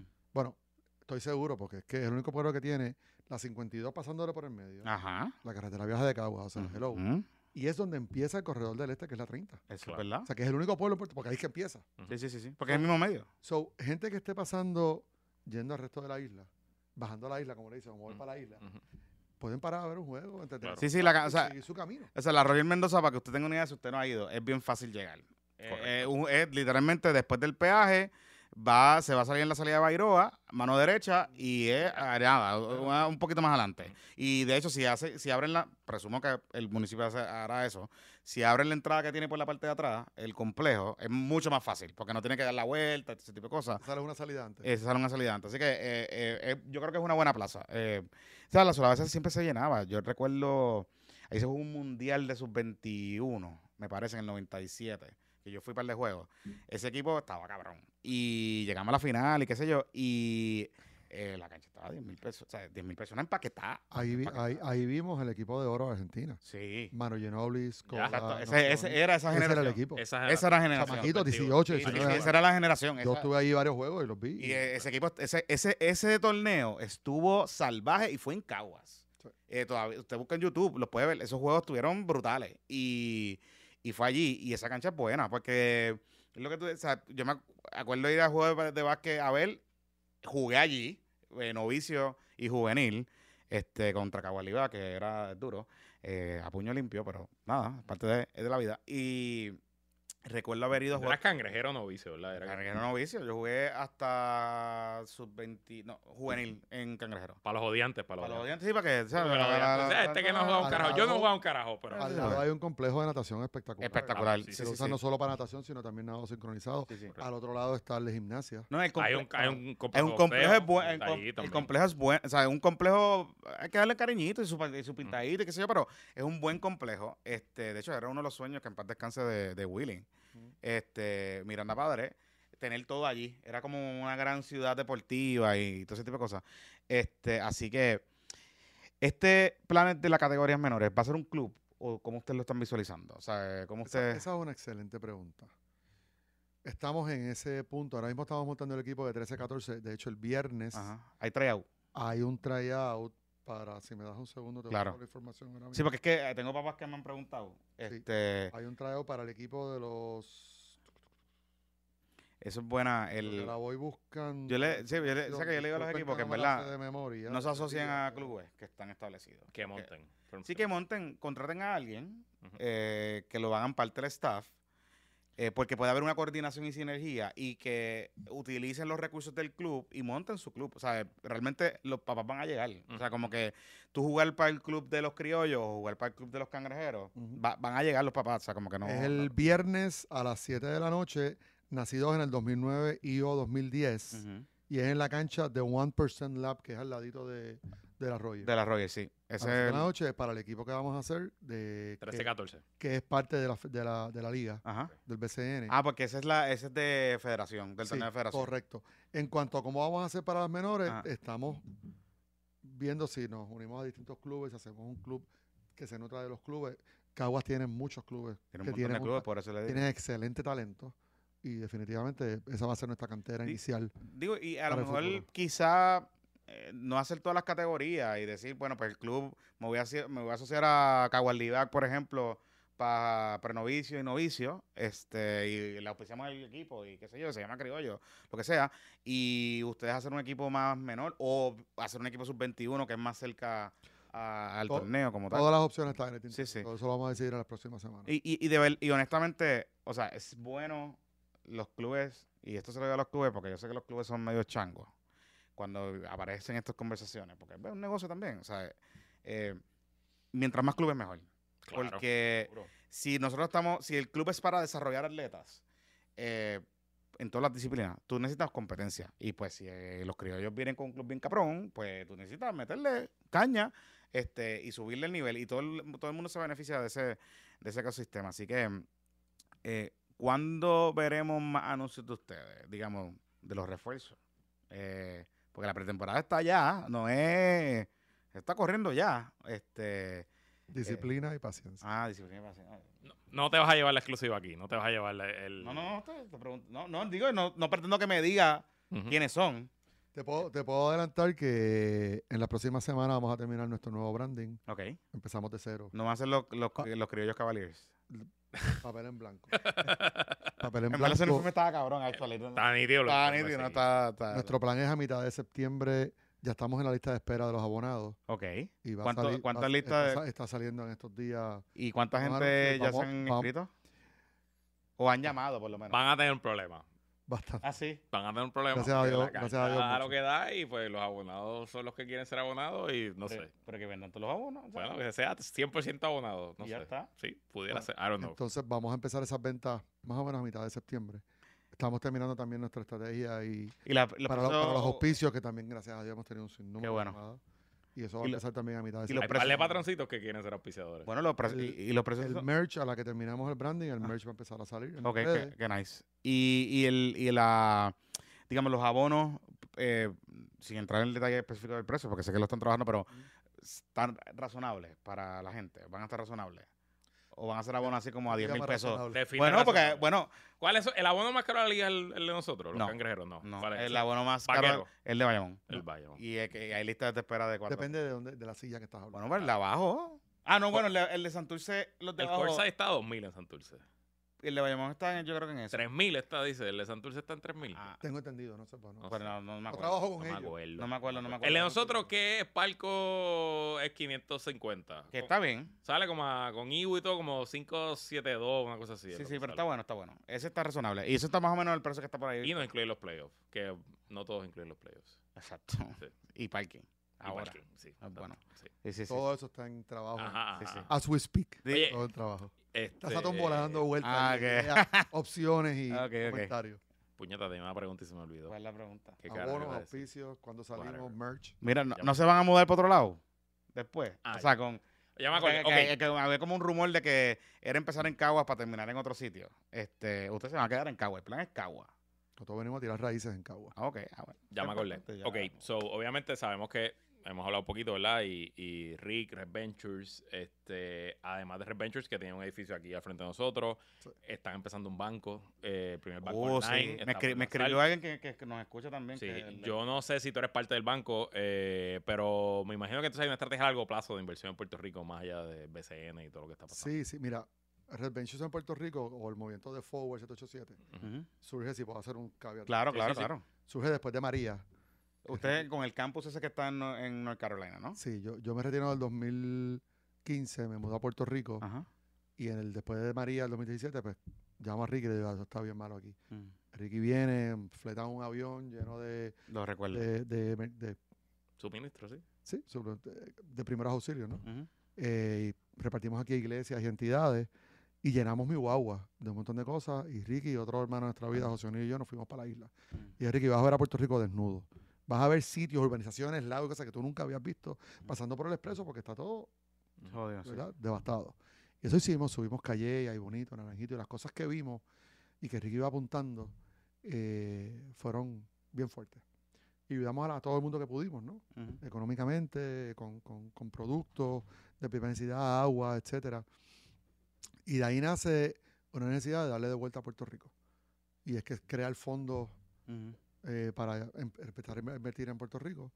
Y se crea Forward 787 Ujú. y empezamos a buscar talento puertorriqueño que estaba afuera, a traerlos acá y empezar a crear eh, trabajos, movimientos, ideas. Y eso fue en 2018, yo creo. Y ya la, la operación aquí tiene, yo creo que casi 200 empleados. Wow.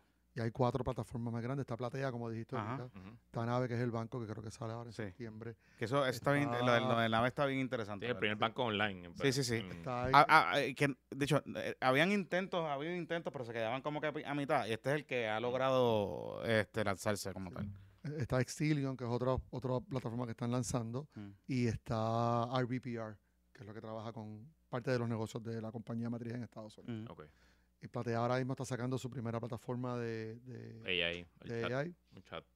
Y Que te va a recomendar cosas. Sí, que tú le preguntas, dime los Sí, sí, siete mejores restaurantes de Cagua. De hecho, si, si me lo permite, es- están reclutando, están buscando más talento Sí. overall en Platea y en las demás operaciones. Pero yo me, pero yo me, yo me imaginaba que había algo. Ah, y ahí trajeron a Levain a Santurce. Uh, ese.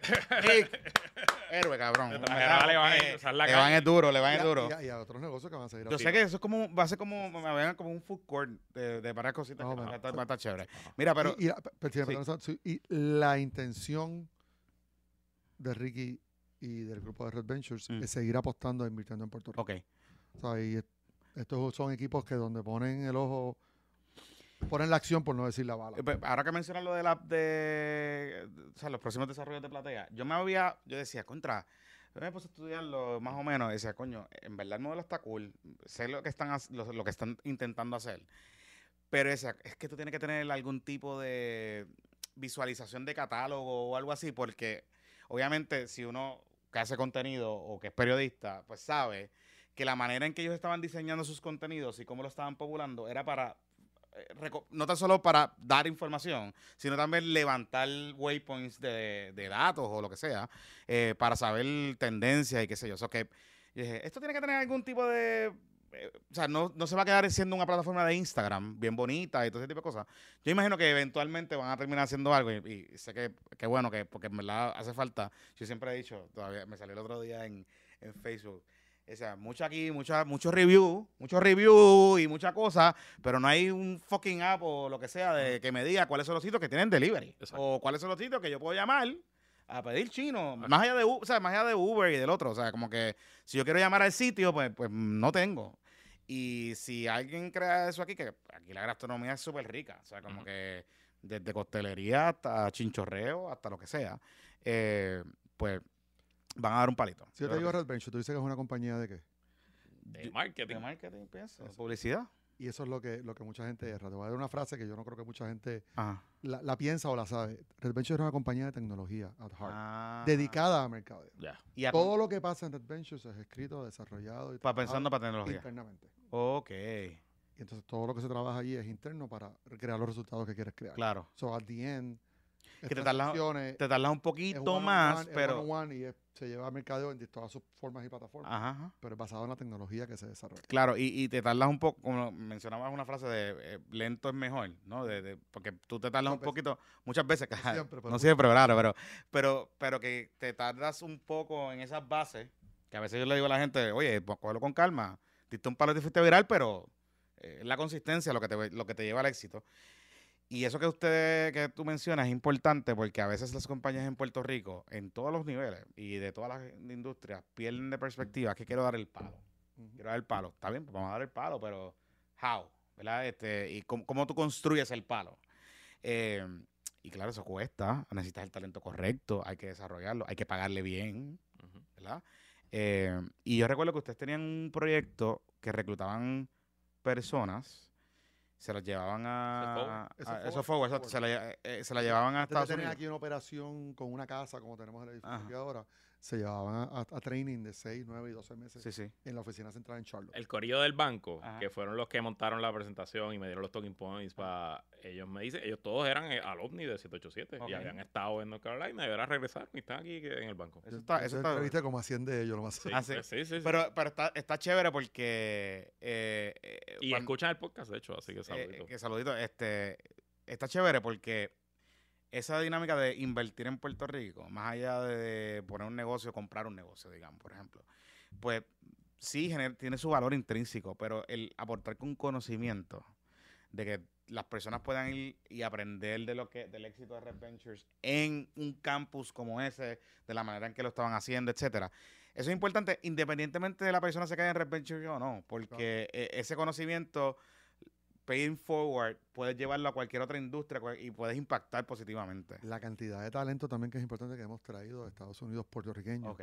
La cantidad de talento que ha terminado de educarse y tomar su experiencia en Estados Unidos que vienen de vuelta. Ujú. Si no, sería talento que no es perdido, ¿no? Pues Claro. utilizado en Estados Unidos. Claro. acá.